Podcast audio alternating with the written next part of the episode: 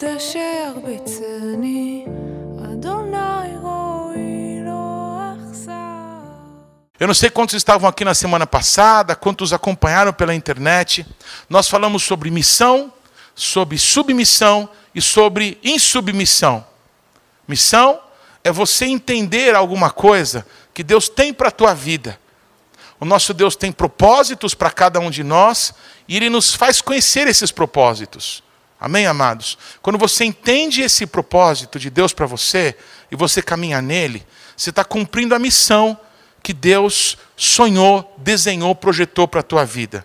Todos nós, nós temos uma missão pessoal dada por Deus, que ninguém pode fazer. Mas todos nós que temos uma missão pessoal, estamos submissos uns aos outros. Porque aquilo que Deus te chamou para fazer, Deus me chamou para te ajudar a você alcançar, a você completar, a você cumprir o que Deus tem para a tua vida. É assim que Deus faz. Deus coloca uns na dependência dos outros para que o amor seja aprovado. Aquele papo que tem um no nosso meio que é mais importante, isso não é verdade. Só tem um mais importante entre nós, que é Jesus Cristo de Nazaré. Um evangelho que mostra uma coisa diferente é mentiroso. Todos estão comigo? Todos nós somos servos, todos nós, todos nós, amém, amados? Somos diáconos, todos nós temos uma missão. É isso que a palavra diaconia quer dizer: ter uma missão, ter amém, uma meta para alcançar, uma direção de Deus, um trabalho para realizar. Todos temos. Invariavelmente, um vai servir o outro, amém? Em submissões das missões que cada um tem para cumprir. Até aqui tudo bem? Em submissão, que é uma palavra pesada. Amém, amados? É uma palavra pesada. Muitos dizem assim: ah, você é insubmisso. Muitos maridos às vezes falam para sua esposa: essa é insubmissa. Não, é você que não explicou direito para ela, amém? Amados, quando nós temos uma missão, nós temos que cumprir essa missão. Se a gente não entende qual é a nossa missão, ou se a gente não se dispõe, amém, para participar da missão que o meu irmão tem que cumprir, e que eu posso ajudar, eu não estou alinhado ao propósito de Deus. Porque todos nós somos servos de Cristo. O ministério não é nosso, é de Cristo. O chamado não é nosso, é de Deus. Pastor, apóstolo, profeta, evangelista. Irmão, Jesus nos chamou para que a gente possa trabalhar no que é dele. Ele é o apóstolo do Pai. Ele é o profeta de Deus. Amém? Ele é o evangelho encarnado. Ele é o bom pastor que deu a vida pelas ovelhas. É ele, é Jesus Cristo. E nós somos chamados para participar dessa grande obra. Ele é o mestre. Amém, amados? E ele nos chama para participar disso. Então, se eu não estou alinhado à missão que Deus tem para uma igreja, se eu não estou alinhado à missão que Deus tem para um pai de família, se eu não estou alinhado a uma missão que Deus tem para uma casa, eu estou desalinhado. Eu estou insubmisso. Eu não estou entendendo. O problema é falta de entendimento. E pessoas vão ser levantadas, irmãos, para trabalharem nessa missão que Deus deu para nós. Pessoas vão te suportar, pessoas vão te ajudar, pessoas, amém, vão colaborar para aquilo que Deus tem para a tua vida. É um processo, é um ciclo, é um ciclo virtuoso. Amém? Nós semeamos e nós colhemos. Nós abençoamos e somos abençoados. Nós discernimos o que Deus tem para nós e servimos os irmãos para aquilo que Deus tem na vida deles. Eu quero dar continuidade nesse entendimento, falando agora sobre visão e missão. Amém? Porque se você não consegue entender o que Deus tem para a tua vida, amém? Você não sabe para onde você vai. Todos, me escute isso, é importante para todos que estão aqui. Quando eu era criança, todos os meus coleguinhas de classe sabiam o que queriam ser quando crescer. Isso me dava uma angústia tão grande. Um dizia que ia ser médico, outro dizia que queria ser engenheiro, outro queria ser jogador de futebol. Todo mundo sabia. E eu não sabia o que eu queria ser quando crescer. Eu trabalhei em banco, fui bancário. Depois eu trabalhei na área de departamento pessoal. Fui gerente de recursos humanos. Trabalhei em grandes empresas. E aí eu fiz administração, aí depois eu fiz direito, e aí passei na OAB e comecei a advogar. E nada dessas coisas, amém? Eram as coisas para as quais eu nasci para fazer. Amados, eu amo fazer o que eu estou fazendo. Eu amo tocar gente, falar de Jesus para as pessoas. Eu nasci para fazer o que eu faço. Todos estão comigo, irmãos? Nós precisamos ouvir do Espírito Santo. Qual que é o propósito dele para as nossas vidas? Tem pessoas que ficam desesperadas sem saber para onde atirar, porque não sabem qual que é o propósito de Deus na vida deles. Amém? Tem alguns aqui que vão ser grandes médicos. Amém? Tem alguns aqui que vão ser pessoas que vão trabalhar em repartições públicas, que vão morar em outras nações e vão empreender negócios, amém? Outros vão tocar projetos aqui nessa cidade, em outros lugares do Brasil. Deus tem uma missão para cada um de nós. E quando a gente discerne isso, quando a gente ouve e entende, quando a gente vê o que Deus tem para nós, a gente pode trabalhar nisso. Eu quero te ajudar nisso. Os cinco ministérios que Jesus deu para a igreja, servem para isso para ajudar cada cristão, repete comigo, cada cristão, a descobrir o seu propósito. É para isso que está escrito na Bíblia que serve os cinco ministérios. Não é para ninguém ficar famoso nem ser bacana. Alô? É para que cada santo seja aperfeiçoado para a obra do ministério. É para isso que nós estamos aqui. Essa primeira imagem aí mostra uma torre de vigia. Amém? Essa torre de vigia ficava geralmente onde tinha uma vinha, onde tinha alguma propriedade. Então os sentinelas subiam ali para ficar observando em volta, amém? E tem um profeta que um dia não tinha respostas de Deus para os problemas que estava enfrentando. E ele decidiu subir na torre de vigia. Amém? Invariavelmente, se você buscar Deus com todo o teu coração, Ele vai te dar plantas, Ele vai te dar projetos. E é isso que está aí esses rolos com desenhos, com projetos. Repete assim comigo: Deus tem um projeto para mim. Deus tem uma missão para a minha vida. Glória a Jesus. Amém? Pode passar o próximo, por favor. Amém? Se eu fosse você, eu estava pulando em cima dessa cadeira aí, porque o nosso Deus é bom. Amém? Aleluia. Querido, está escrito na Bíblia, em Jeremias 29, 11: Eu sei eu é que sei que pensamentos, essa palavra pensamentos em hebraico é mahashabá. Essa palavra tem a ver com desenhos, com planos, com projetos, com visões.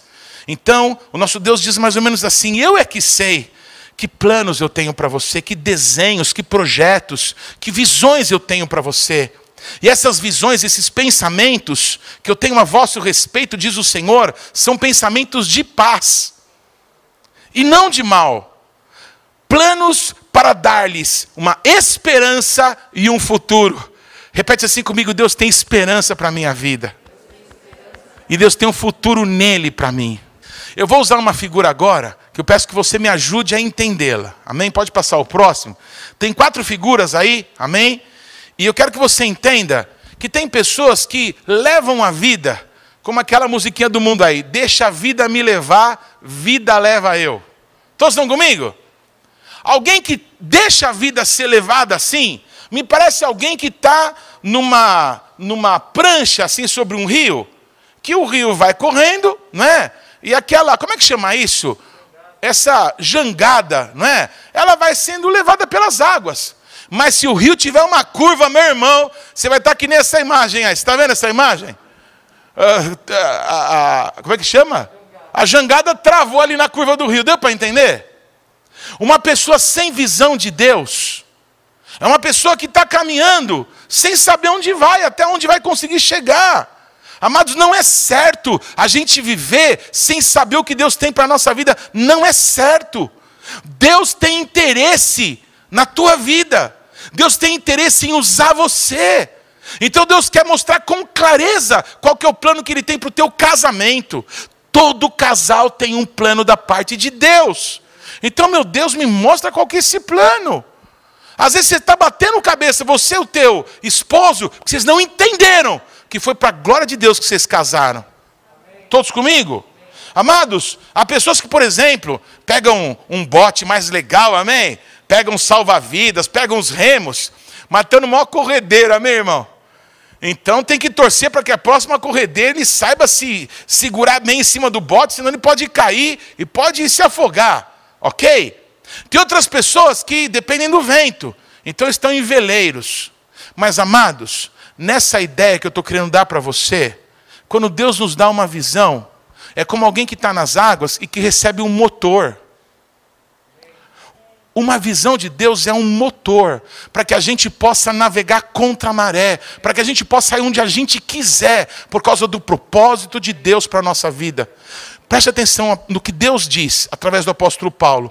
Todas as coisas cooperam para o bem daqueles que amam a Deus e são chamados segundo o seu propósito. Quando nós temos a visão de Deus para a nossa vida, é como se nós recebêssemos o nosso motor para que a gente vá na direção do que Deus tem para nós. Então repete comigo, uma das coisas mais importantes, se não a mais importante da minha vida, é descobrir para que foi que eu nasci. Pode passar o próximo. É muito comum a gente quando vê alguém perdido, querer dar um conselho para essa pessoa, falar assim: olha, meu, você está desnorteado, cara. Você precisa de um norte para a tua vida. A gente fala isso ou não fala? Quando a gente fala que uma pessoa está desnorteada, está dizendo o seguinte: você está perdida, você não sabe para onde você vai. E não está errado falar assim. Geralmente, quando a gente fala de nortear-se ou desnortear-se, nós estamos pensando no magnetismo da Terra, não é verdade?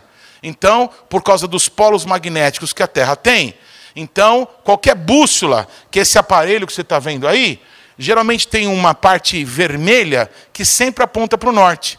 Para o lado que você vira a bússola, o ponteiro vermelho sempre vai estar apontando para o norte, por causa do magnetismo. Deu para entender?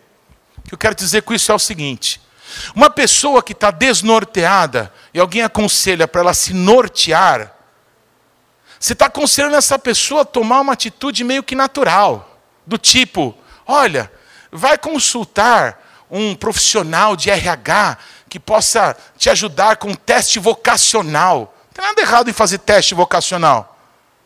Mas se você quer de verdade descobrir para o que foi que você nasceu, você não precisa se nortear. O que você precisa é se orientar. Qual que é a diferença de se nortear e de se orientar?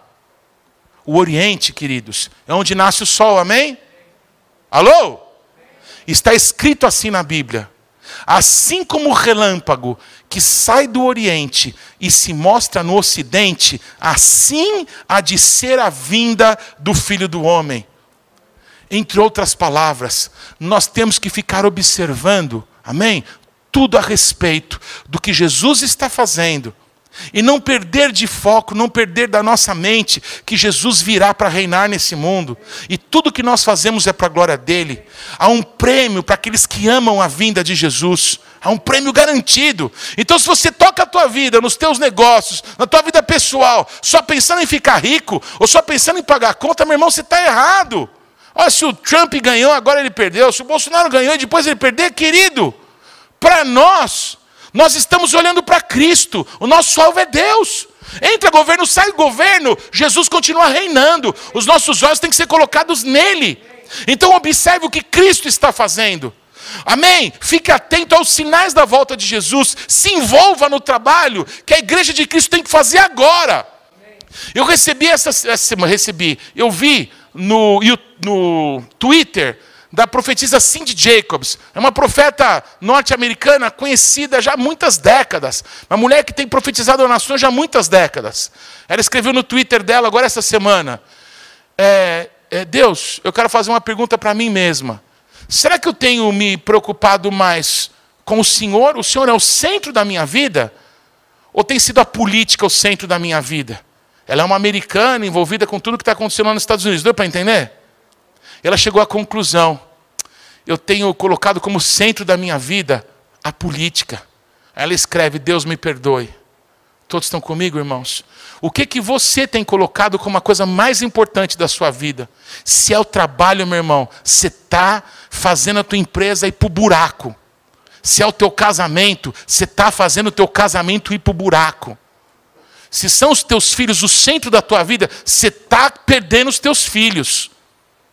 Cristo tem que ser o centro da tua vida. Amém, amados? Para que tudo tome um lugar na tua vida, Cristo tem que estar no centro do teu coração. Se tem qualquer outra coisa assentada no, no trono do teu coração e não for Cristo, cara, as coisas vão ser abaladas. Deu para entender? Deus não divide a glória dele com ninguém. Amém, amados? Então eu quero te dizer, dar uma dica para você. Se oriente.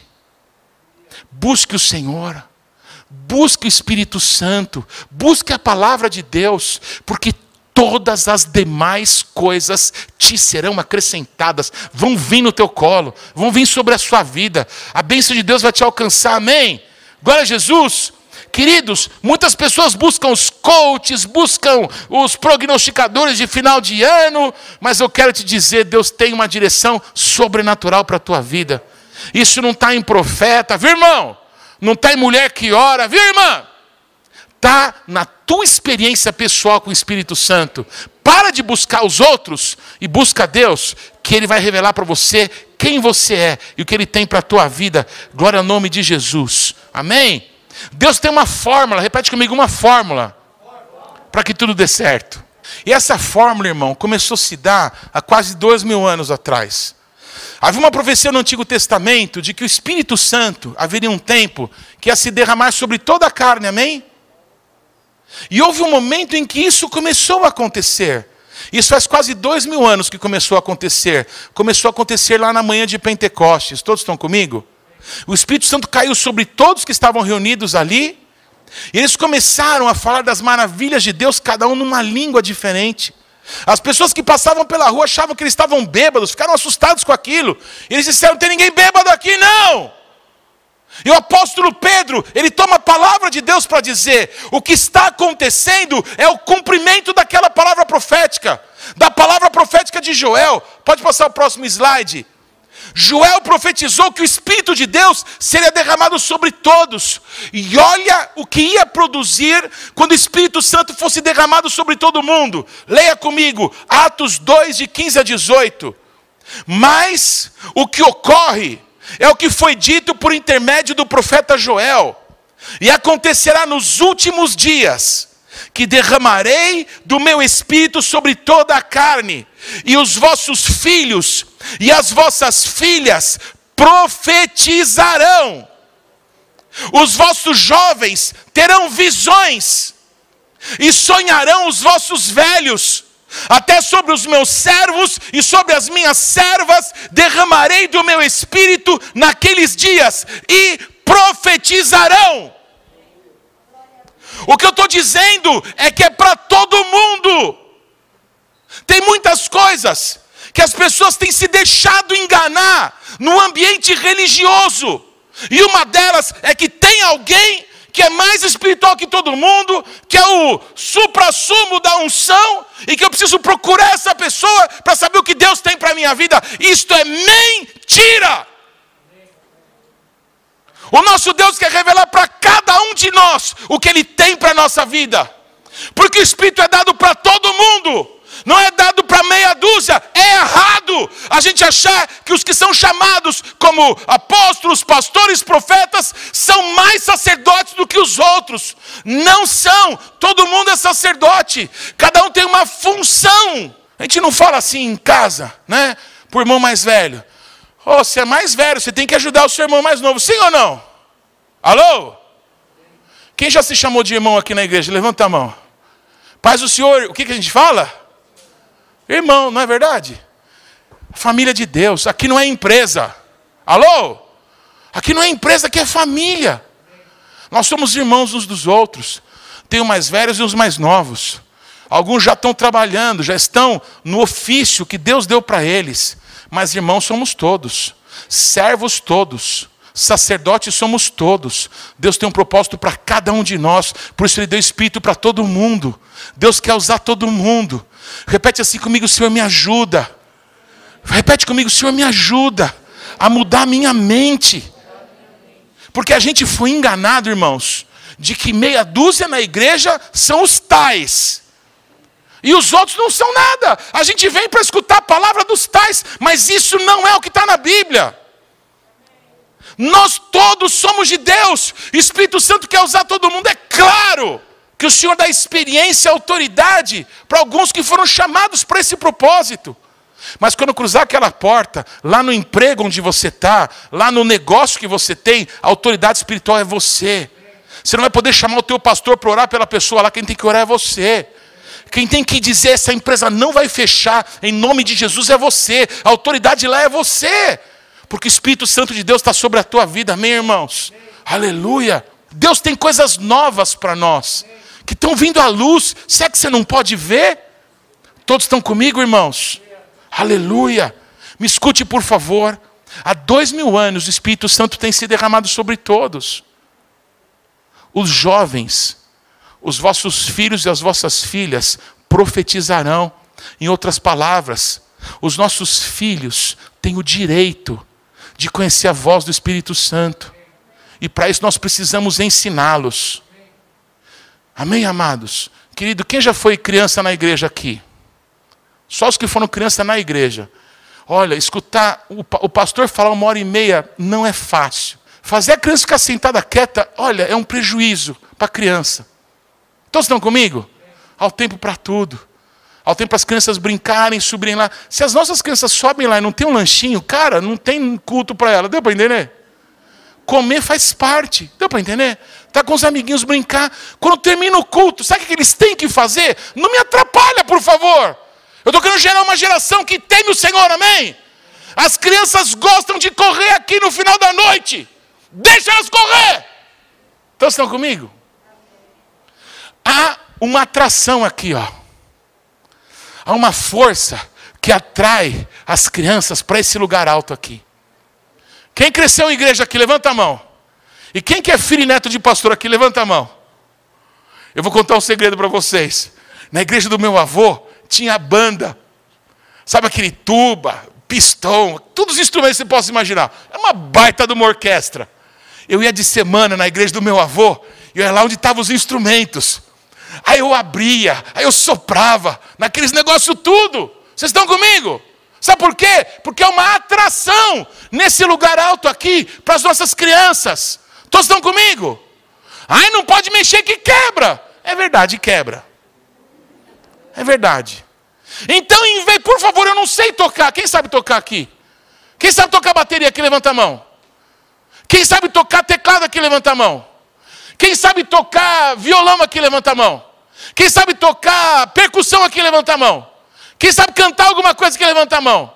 Se vocês não ensinarem as nossas crianças, o diabo, o mundo vai querer ensinar. Há uma atração. Elas querem participar. É isso que elas querem. Vocês estão comigo, irmãos? Há um tempo para tudo. E um tempo importante é de fazer com que os nossos jovens conheçam o Espírito Santo. Conheçam o poder sobrenatural. Eles ficam assistindo os filmes de terror, os filmes dos super-heróis. É tudo mentira. A verdade é o poder de Deus que está sobre a nossa vida. Todos estão comigo, irmãos? Nós precisamos levar os nossos filhos a conhecerem o poder sobrenatural de Deus. Amém, queridos? Está escrito: Deus derramou o Espírito dele sobre toda a carne. E um dos sinais é que os nossos filhos e as nossas filhas vão profetizar. Sabe o que quer dizer profetizar? É conhecer a voz de Deus e dizer: Deus me falou isso. Deus me mostrou isso. Eu tive um sonho e eu entendi isso de Deus. Todos estão comigo, amados? Nós ainda temos pessoas no nosso meio que, desde pequenininhos, fluem no Espírito Santo e já entenderam que tem dons. Um, vou dar um exemplo, é o Igor, filho dos pastores Wagner e Midori. Amados, Deus desde pequenininho abriu os olhos dele. Ele tem uma, uma, um discernimento, uma visão clara do mundo espiritual. Deu para entender, queridos? Repete assim comigo: isso é para todo mundo. Entende o que eu vou dizer? Não o mesmo dom. Amém, amados? Cada pessoa vai receber algo especial. Não é para a gente considerar ele mais importante nem menos. Se ele entendeu o que Deus tem para a vida dele, querido, Deus tem para a sua também.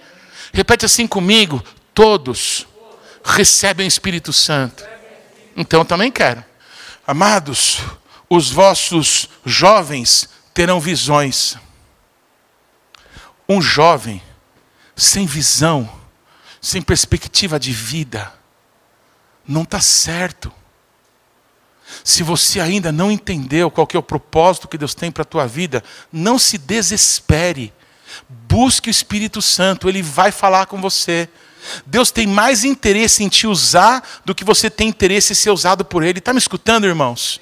Todos os jovens que estão me escutando, é errado, é errado pela Bíblia. Um jovem não ter visão, um jovem não saber o que ele deseja fazer no futuro. É errado, mas não é culpa sua. Deu para entender? Então, uma das funções minha é essa aqui, é ensinar as pessoas, amém? Então eu quero te ensinar. Se você buscar o Espírito Santo, ele vai dizer para você, vai mostrar para você com clareza para o que foi que você nasceu. Amém? Porque é uma promessa que está na Bíblia. Os vossos jovens terão visões. Amém? E está escrito também: os vossos velhos sonharão sonhos. Amém? Eu não sei se o nosso ministério dos jovens, o Youth, amém, recebeu uma, um sonho que eu tive outro dia. Eu mandei para o pastor Felipe. Se ele não compartilhou, vai compartilhar com vocês aí. Amados, foi no domingo para uma segunda. Eu sonhei com vocês. Eu sonhei num trabalho maravilhoso que estava acontecendo com vocês. Eram, olha, eram centenas e centenas de pessoas. Eram vocês que estavam fazendo. E vocês, jovens, estão tendo visões? Vocês estão orando por esse ano? Ou vocês estão esperando que o pastor Felipe e a pastora Letícia saibam o que tem que ser feito? Não, busquem juntos. Orem por isso. Deus vai dar, queridos, na multidão dos conselheiros, muita sabedoria.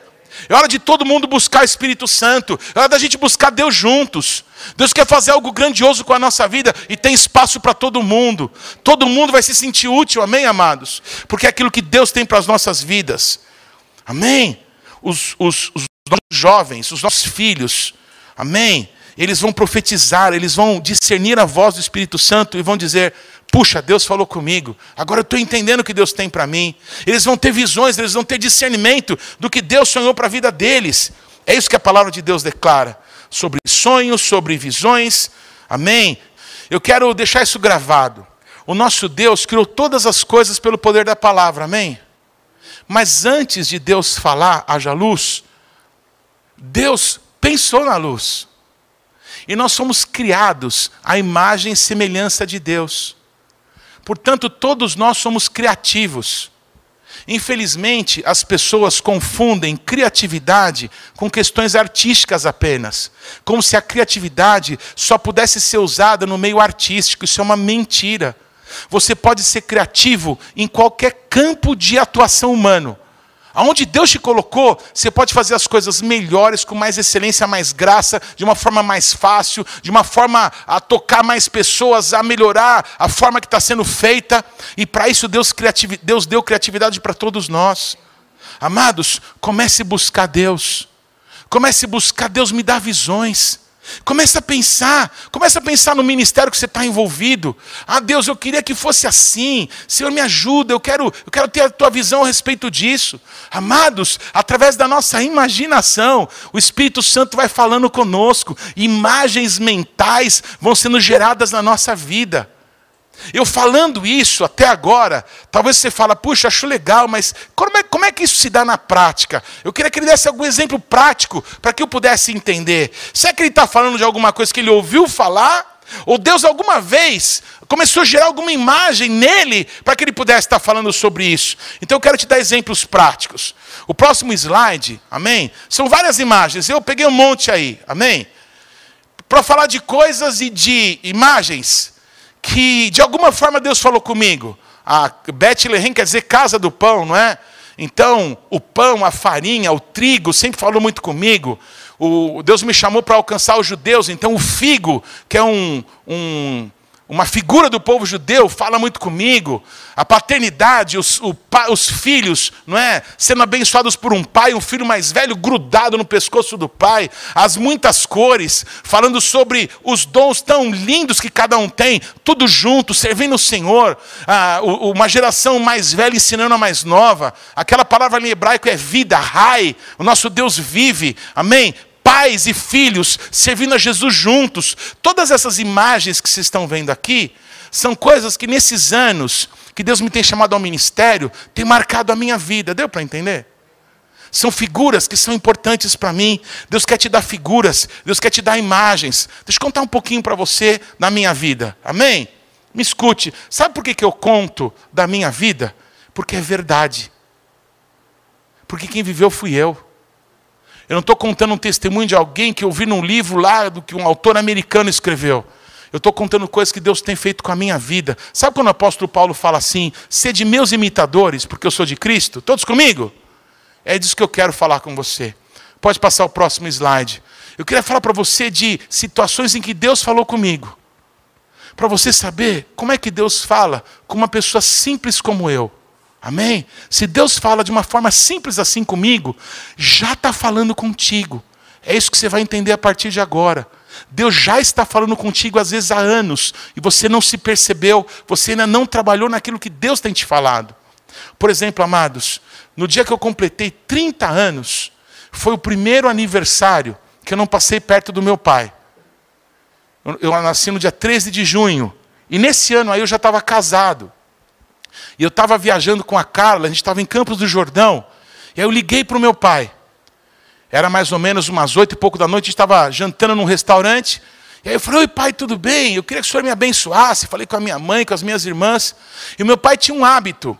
O meu pai, ele presenteava as pessoas com trechos da Bíblia. Fez isso com a Carla quando a gente ficou noivos. E nesse dia ele fez isso para mim. Ele falou, filho, eu tenho uma, um presente para você. Eu falei, fala papai, o que, que é? Falei assim: olha, eu queria que você lesse o texto de Romanos, capítulo 11, do versículo 33 até o 36. Esse é o presente que eu tenho para você. Amados, isso aconteceu no dia 13 de junho de 1998. No dia seguinte, 14 de junho de 1998, eu estava voltando para São Paulo eu congregava na igreja do meu pastor, do pastor Abel. E quando eu estava vindo para São Paulo, ele me ligou dizendo assim: Paulinho, eu cuidava da mesa do som nessa época. Paulinho, você está vindo para a igreja? Eu falei: estou, pastor.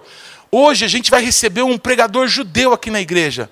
Eu nunca tinha visto um judeu na minha vida. Eu entendia que Deus tinha um chamado, um propósito para mim com o povo judeu, mas não entendia direito como é que era. Deu para entender? Amados, nesse dia 14, eu conheci esse homem, e uma senhora judia, sabe o sacerdote Arão que a Bíblia fala? Os descendentes do sumo sacerdote Arão são conhecidos ainda hoje no meio do povo judeu. Sabe a nossa pastora Simone? Sabe a pastora Simone? Ela tem um filho que é descendente do Arão. Tudo bem, amados? E foi lá nessa igreja onde eu congregava uma senhora da família dos sacerdotes, chamada Lorissa Savoia. E essa mulher não tem explicação, ela me amou. É uma senhora já velhinha. Ela me ensinou tanta coisa, me apresentou para tantas pessoas.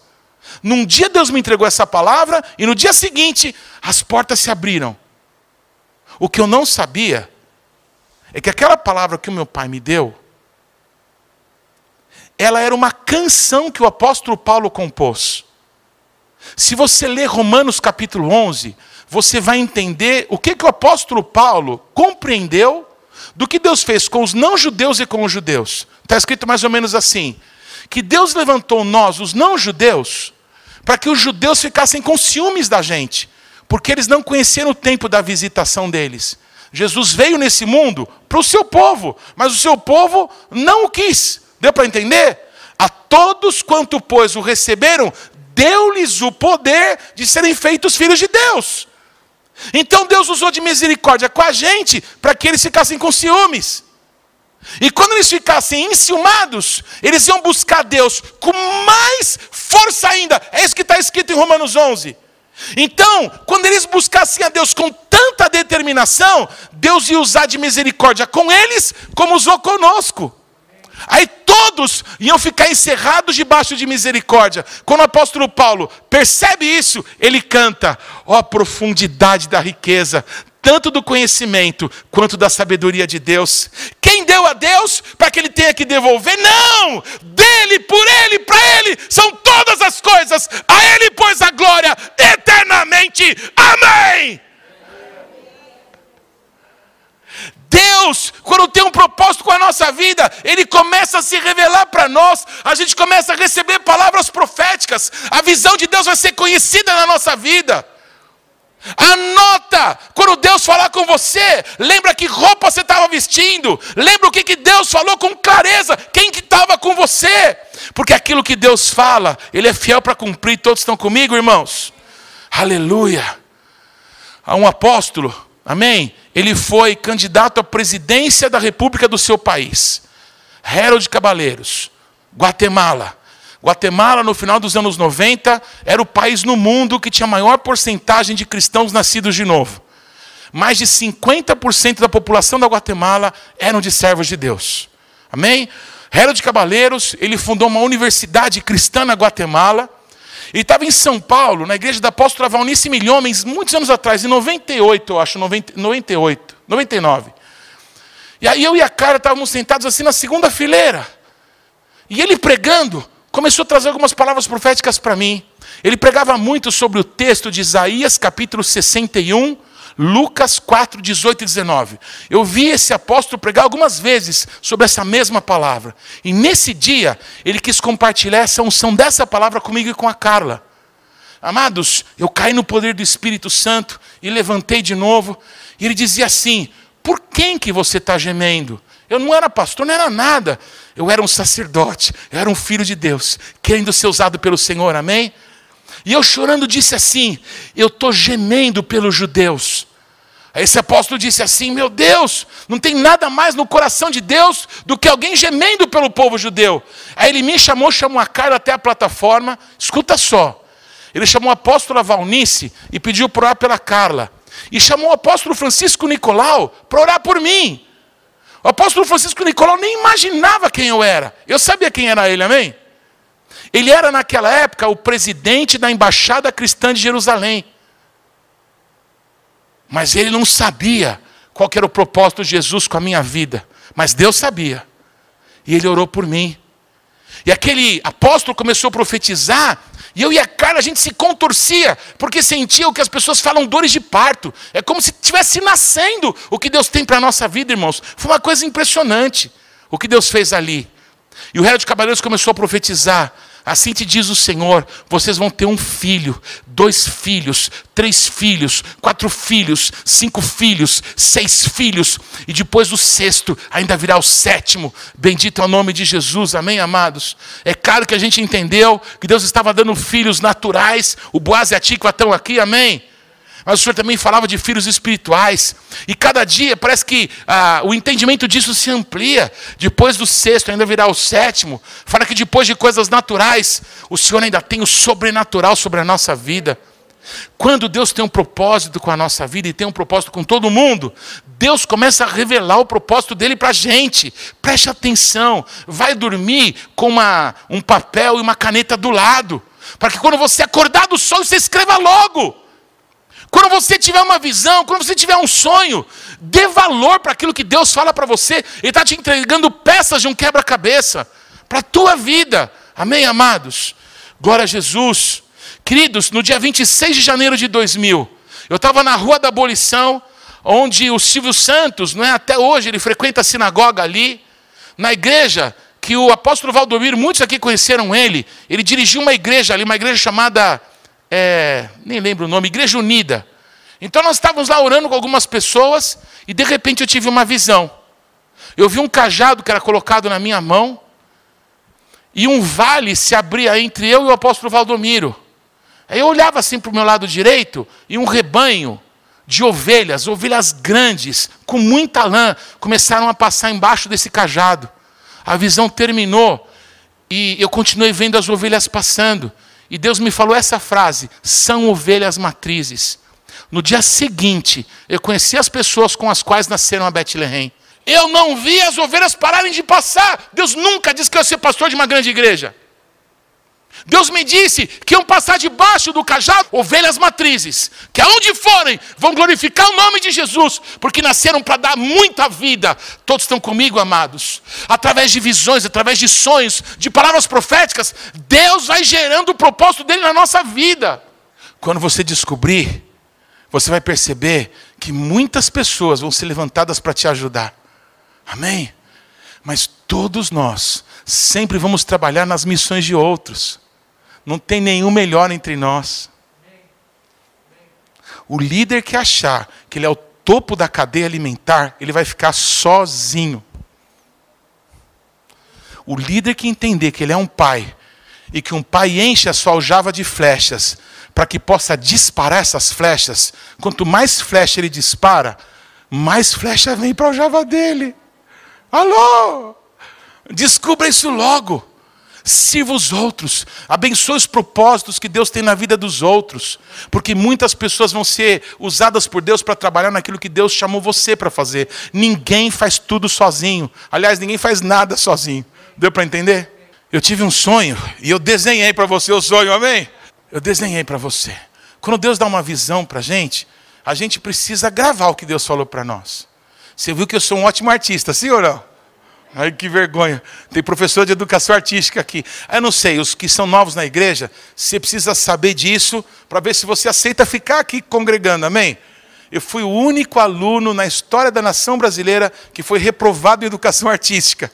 Se consegue viver com isso, você fica aqui, senão você pode procurar outro ministério que eu te abençoo, amém?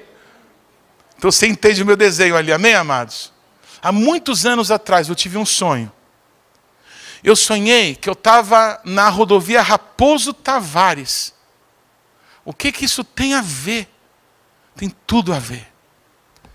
Eu estava na Raposo Tavares e eu cheguei num certo lugar nesta rodovia e do lado esquerdo da pista tinha um estacionamento muito grande. E dentro desse estacionamento só tinham carros, carros bonitos. Aqueles carros que nem o, Dalmo, o evangelista Dalmo gosta, aqueles jipes 4x4, um monte. E desses carros bonitos, grandões, desciam vários judeus daqueles religiosos, com aqueles peiote, tudo vestido de preto, mas uma multidão de judeu.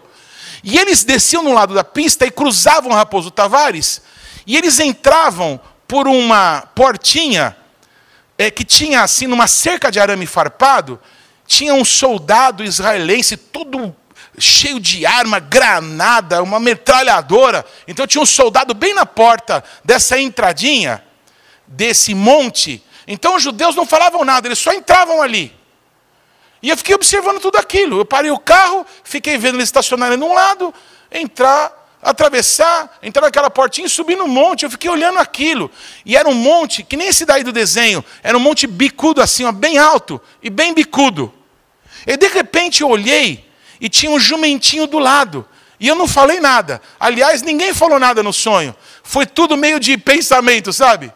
Então, eu olhei para o jumentinho e o soldado, sem abrir a boca, disse para mim: Você pode subir, mas não pode ser montado no jumento. Você pode subir nesse monte, mas tem que ser com teu esforço pessoal. E eu acordei. Ah, mas ele tem chamado com judeu, dá para entender. Mas o que, que a Raposo Tavares tem a ver com isso? Alô? Deixa eu te contar, irmão. Eu não sei quanto sabe que eu estou estudando história, amém? Alguns anos atrás, o Conselho Apostólico Brasileiro foi convidado para almoçar na casa do. Como é que chama cá? Do cônsul de Israel no Brasil.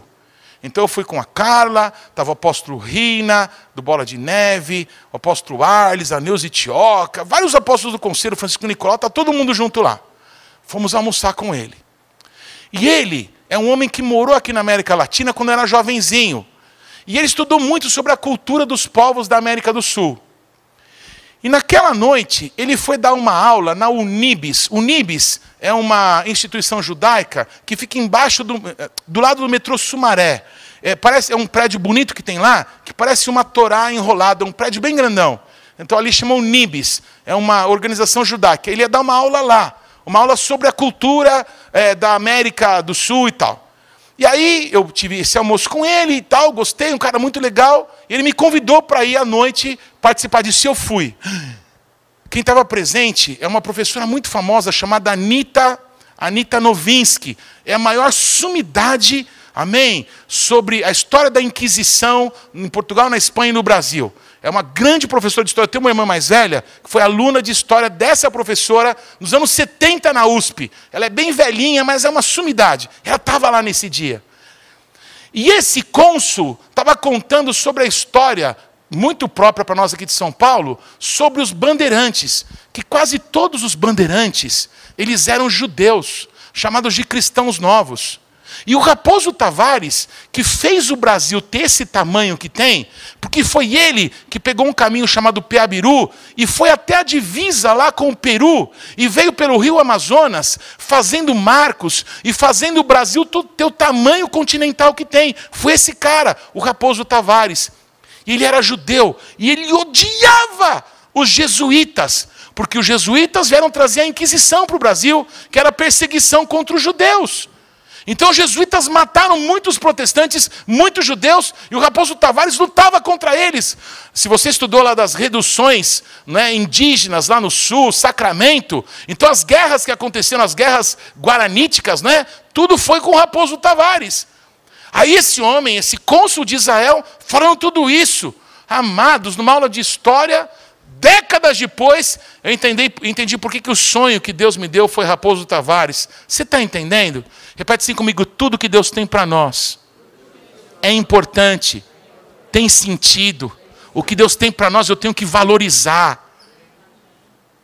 O nosso Deus, para mudar a nossa vida, Ele nos dá visões, nos dá sonhos, libera palavras proféticas. Quando você recebe algo de Deus, você tem que guardar, você tem que dar valor para isso, amém, amados? Aleluia. Quero te mostrar uma última, amém? Historinha minha, pode passar o próximo. Você está vendo aí, ó, duas imagens, que eu misturei as duas aí. Essa daqui é o monumento de Ipiranga, amém? E essa outra visão aqui, ó, sou eu ali. Você consegue me ver ali, gordinho ali, embaixo daquela árvore? Essa árvore fui eu que plantei com meu pai. Eu plantei essa árvore nos anos 70. Deve ter sido mais ou menos 72, 73. Eu tinha entre 4, 6, 7, 8 anos. Uma coisa assim. Ela era uma árvore pequenininha. O meu pai mandava trazer adubo para colocar e a gente regava. E tinha uma, uma cerquinha, não é? Que a gente não deixava ninguém ali jogar bola, bater para não quebrar a árvore. Todos estão comigo? Olha o tamanho da árvore, irmão. Vocês estão vendo? Essa árvore fica em frente àquela casa, que foi uma casa que eu morei, aqui na rua 1822. Todos estão comigo? Número 505. Amados, eu saí do Ipiranga dessa casa, que era uma casa alugada. Sabe aquele pastor, sabe aquela igreja do relógio que tem aqui no monumento? Quantos já viram? Assembleia de Deus? O meu pai era pastor dessa igreja. E o pastor presidente dessa igreja era o dono dessa casa. E nós moramos nessa casa de aluguel por seis anos. Deu para entender? Meus pais construíram uma casa no interior próximo aqui de São Paulo nós mudamos para lá. E nessa época eu me desviei. Eu fui para o mundo, fui para as trevas. E eu fiquei 13 anos longe de igreja, longe de tudo que você possa imaginar que é digno, que é justo, que é bom. Deu para entender? E nesses 13 anos, eu sonhava que eu voltava, eu voltava a morar nessa casa aí. Eu mostrei para vocês a visão, né? Do dia 26 de janeiro do ano de 2000. Pois no dia 27 de janeiro, aniversário da minha mãe, quando eu cheguei aqui no Ipiranga e ajoelhei na casa de uma senhora e foi derramado azeite de unção na minha cabeça e na da Carla para consagrar a gente para o ministério pastoral. E eu perguntei qual bairro é esse daqui? E alguém me falou: você está no Ipiranga. A partir desta noite, eu nunca mais tive esse sonho. Porque aquele sonho era uma visão profética. Eu estava no mundo usando drogas, na prostituição, e eu não podia imaginar que Deus falaria com alguém assim. Mas quem controla Deus? Quando Deus tem um propósito com alguém, quem pode impedir os planos de Deus? Vocês estão aqui, eu nunca mais tive esse sonho, porque no dia 27 de janeiro de 2000, o sonho se cumpriu. Eu tinha voltado para o Ipiranga para ser pastor, era o plano que Deus tinha para a minha vida. Vocês estão comigo? Quando chegou agosto desse mesmo ano, do ano de 2000, o apóstolo Valdomiro foi comigo, ele que me acompanhava. Nós fomos na casa do meu pastor, ele era vivo ainda. E nessa casa aí, na sala de estar, onde eu jogava bolinha de gude, onde eu brincava quando criança, eu ajoelhei no chão, e o pastor Alfredo Reikdal me devia um presente, evangelista Dalmo, desde que eu era, desde que eu era neném. Esse pastor, queridos, ficou de fazer uma visita para minha mãe. Amém? Quando eu nasci. Geralmente, quando uma criança nasce, as pessoas vão levar um presentinho, sim ou não? Amém? Ele ficou de fazer uma visita e acabou não dando. Ele sempre diz isso para mim. Eu cresci na igreja ele dizendo: Paulinho, eu já você vai estar com barba, vou ter que te dar um, um barbeador. Sempre cresci escutando essa brincadeirinha, amém? Repete assim comigo: nem tudo é brincadeirinha. Ele me devia algo. E um dia eu fui cobrar. Vocês estão comigo? Quando eu fui ser ungido pastor, eu fui separado no dia 27 de janeiro de 2000. No dia 8 de setembro de 2000, eu fui confirmado no ministério pastoral. Antes de ser confirmado, eu fui na casa do meu pastor, na sala de estar, aonde eu cresci, eu ajoelhei e disse: Pastor Alfredo, lembra aquela história que o senhor devia para mim um barbeador? Eu não quero um barbeador. Eu queria pedir que a autoridade que Deus deu para o senhor no bairro do Ipiranga, o senhor possa colocar na minha vida Pois o pastor Alfredo Reikdal, que construiu o que se chama de catedral, amém? É, catedral da Independência, colocou as mãos sobre a minha cabeça e disse assim: Eu transfiro sobre a tua vida a autoridade que eu recebi do Senhor nesse bairro, que se cumpra na tua vida o propósito de Deus. Vocês estão comigo? Falou para o apóstolo Valdomiro: Olha, se ele está debaixo da sua responsabilidade, eu te abençoo, cuida dele. Os planos, os sonhos, os projetos de Deus começam a se materializar quando você vai dando passos para viver o que Deus tem para a tua vida. Eu estou contando a minha história de Gênesis a Apocalipse, a Bíblia não fala de Paulo, não fala de João, não fala de Davi, não fala de Moisés, a Bíblia inteira fala de Jesus. O ministério não é do Paulo, é de Cristo. Eu estou contando para você que daqui a alguns anos você vai estar tá contando as suas histórias. É isso que eu estou fazendo aqui, te fazendo você valorizar o que Deus tem para a tua vida, você gravar o que Deus está falando contigo, você trabalhar naquilo que Deus te chamou para trabalhar, porque Cristo vai ser exaltado através da nossa vida, das nossas histórias histórias, amém, irmãos? Glória a Jesus. Para encerrar, fique em pé. Glória a Jesus. Aleluia. Aleluia. Se o ministério de adoração vai subir, pode vir, por favor. Por que, que eu coloquei essa imagem aí, queridos? Porque tinha um profeta na Bíblia chamado Abacuque. A palavra Rabacuque em hebraico quer dizer abraçar, agarrar. Amém? Um dia eu ministro sobre isso para você. A vida desse, desse profeta era: eu vou agarrar o que Deus tem, eu não vou soltar. Amém? E esse profeta via tudo de errado que estava acontecendo. Você conhece pessoas assim, não? A pessoa vê tudo que tem de errado. Às vezes é chato andar com alguém assim, amém? Mas o cara não fala uma coisa boa, só fala o que é ruim, amém? Mas o Abacuque era esse tipo de chato, tudo bem? Mas pelo menos ele orava, glória a Jesus. E um dia estava tudo errado em Israel. Ele falava, Deus, quando o senhor vai fazer alguma coisa? Está escrito isso na Bíblia. Quando o senhor vai fazer alguma coisa? Eu vejo a justiça não se manifesta, a maldade está toda aí, toda hora, todo mundo vendo. Deus não vai falar nada. Estão comigo, irmãos? É como se ele estivesse vendo jornais, vendo que a situação está cada vez pior e nada acontece. Todos me acompanham? Sabe o que o Abacuque fez? Capítulo 2, versículo 1 por-me-ei na minha torre de vigia. Aleluia. Colocar-me-ei sobre a fortaleza e vigiarei para ver o que Deus me dirá e que resposta eu terei à minha queixa. Você precisa do Espírito Santo. Você veio ouvir aqui sobre Jesus Cristo, que pode pegar uma pessoa simples como eu para que a vontade dele possa ser feita. Se Deus pode usar alguém limitado como eu, Kenzu, o que, que Deus pode fazer com alguém como você, que nunca se desviou dos caminhos do Senhor? Eu nunca vou saber o que seria da minha vida se eu não tivesse me desviado 13 anos. Eu nunca vou saber. Esse tempo passou, eu nunca vou saber. O que eu sei é que quando eu voltei, a misericórdia do Senhor me abraçou por isso eu não penso mais nisso. Eu não penso o que seria. Eu penso que o Senhor é bom. Eu digo para todo mundo que não tem pecado que Ele não perdoa. Porque se Ele me perdoou, Ele perdoa todo mundo, viu? Viu? Então, se você se sentir acusado, ó, o, o diabo que vai para o inferno, você vai para o céu. Porque Jesus te ama. Ele nos perdoa. Ele nos purifica de todo o pecado. Ele tem um propósito para com a nossa vida. Bendito seja Jesus Cristo. Se parece que nada está acontecendo, se está um calorão que você não está aguentando, se você precisa de uma chuva fresca, eu quero te chamar, sobe para a torre de vigia, busca Deus, fala com Ele. Falar com Deus não é falar bonito, oh meu Deus, não! É rasgar o coração e dizer: Pai, eu quero ouvir a tua voz. Deus, eu preciso saber o que o Senhor tem para a minha vida.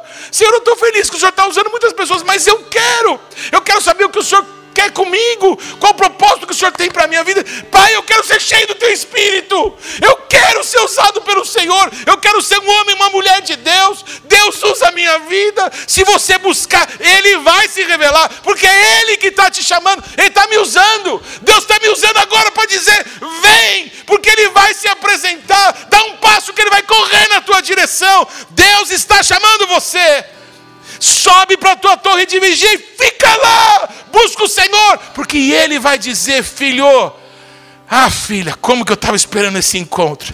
Como que eu estava esperando esse dia. Aleluia. אדוני רואי לו אחסר בינות דשר בצני